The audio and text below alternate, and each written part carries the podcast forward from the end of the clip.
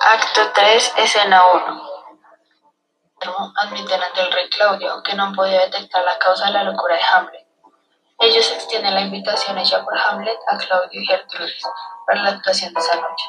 La pareja real se siente aliviada de ver a Hamlet ocupado con un feliz pasatiempo. Polonio intenta mostrarle un deseo insatisfecho por Ofelia, es la causa de la locura del príncipe Hamlet. Él coloca a su hija en el camino de Hamlet y se esconde con el rey Claudio a esperar su encuentro arreglado.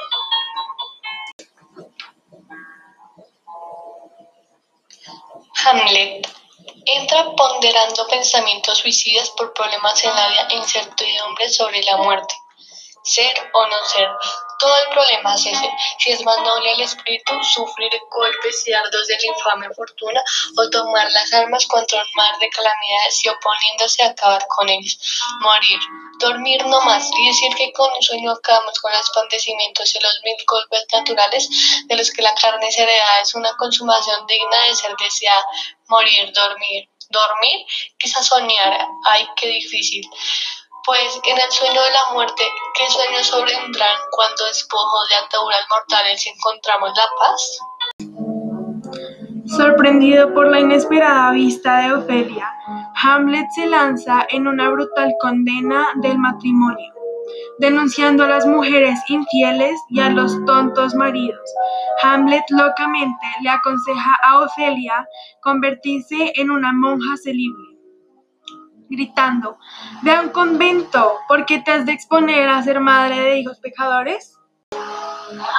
Ofelia se lamenta de que su querido príncipe Hamlet se haya transformado en un bruto enloquecido. El rey Claudio sospecha de que alguna angustia arraigada sea la causa del comportamiento alocado de Hamlet y nuestro amor no correspondido por Ofelia. Usando la excusa de que deben cobrarse algunos tributos atrasados, Claudio decide enviar al enloquecido príncipe en un reparador viaje a Inglaterra por el mar. Polonio persiste en creer que el rechazo de Ofelia ha causado la enfermedad del príncipe. Le sugiere al rey Claudio que la reina Gertrudis hable con su hijo sobre el asunto en privado. Acto 3, escena 2. Hamlet advierte a los actores que no exageren su propia actuación. El príncipe elogia a Horacio por su honestidad y le pide observar atentamente al rey Claudio durante la obra. Si Claudio parece incomodarse durante la escena del crimen, Hamlet y Horacio ambos sabrán que el espíritu era veraz y que Claudio es culpable.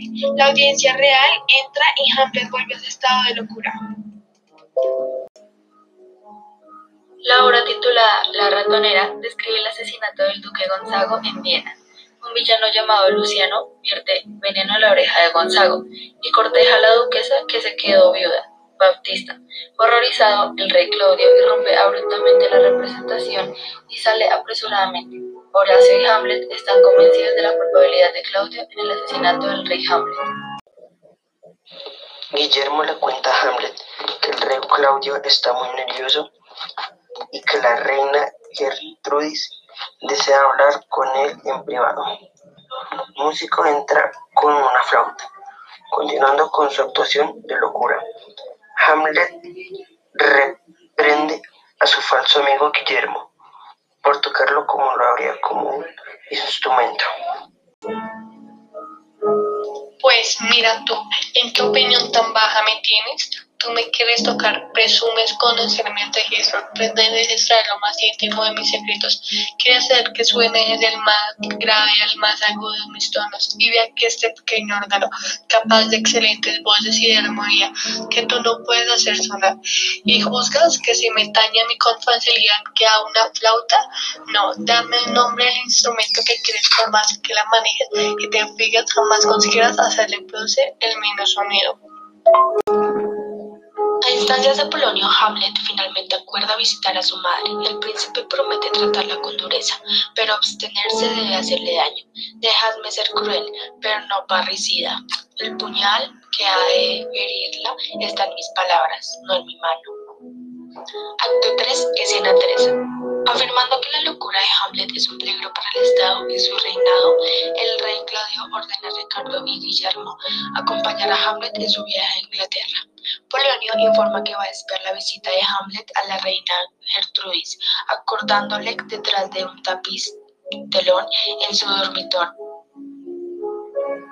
Atormentado por su conciencia culpable, el rey Claudio intenta orar por el perdón. Sin embargo, debido a que aún posee los frutos de su crimen, a saber, su corona, su reina y su ambición, él sabe que su arrepentimiento es insuficiente. Claudio se levanta. Mis palabras vuelan a lo alto, mis pensamientos aquí se quedan. Las palabras y pensamientos nunca van al cielo. Mientras el culpable rey de rodillas, Hamlet en silencio saca su espada para vengarse. Deteniéndose, Hamlet se da cuenta de que matar a Claudio en medio de la confesión enviaría al desahogado rey directamente al cielo. La venganza vendrá más tarde para Hamlet cuando el rey Claudio esté ocupado en algún acto vil o libidinoso y por lo tanto sea totalmente responsable de sus pecados. Acto 3, escena 4. Hamlet visita la recámara de la reina Gertrudis y la asusta con sus fuertes recriminaciones, espiando la discusión detrás de un tapiz.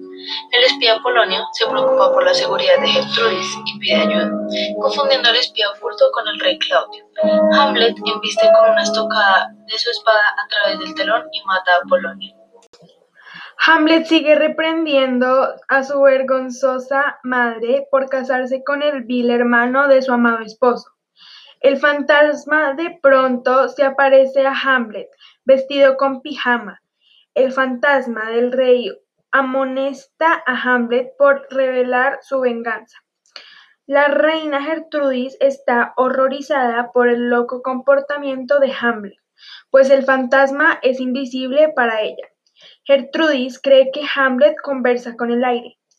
Hamlet le encarga a su madre abstenerse de la cama incestuosa de su tío. Él le revela a su madre su verdadero estado de cordura y Gertrudis promete mantener en secreto a Claudio la artificial y astuta locura de Hamlet. Concede la orden de enviarlo a Inglaterra. El príncipe Hamlet percibe una trampa. El promete desconfiar de Ricardo y Guillermo como desconfía de serpientes con colmillos. El astuto príncipe llega arrastrando el cadáver de Polonio a una habitación vecina y se despide de su madre dándole las buenas noches.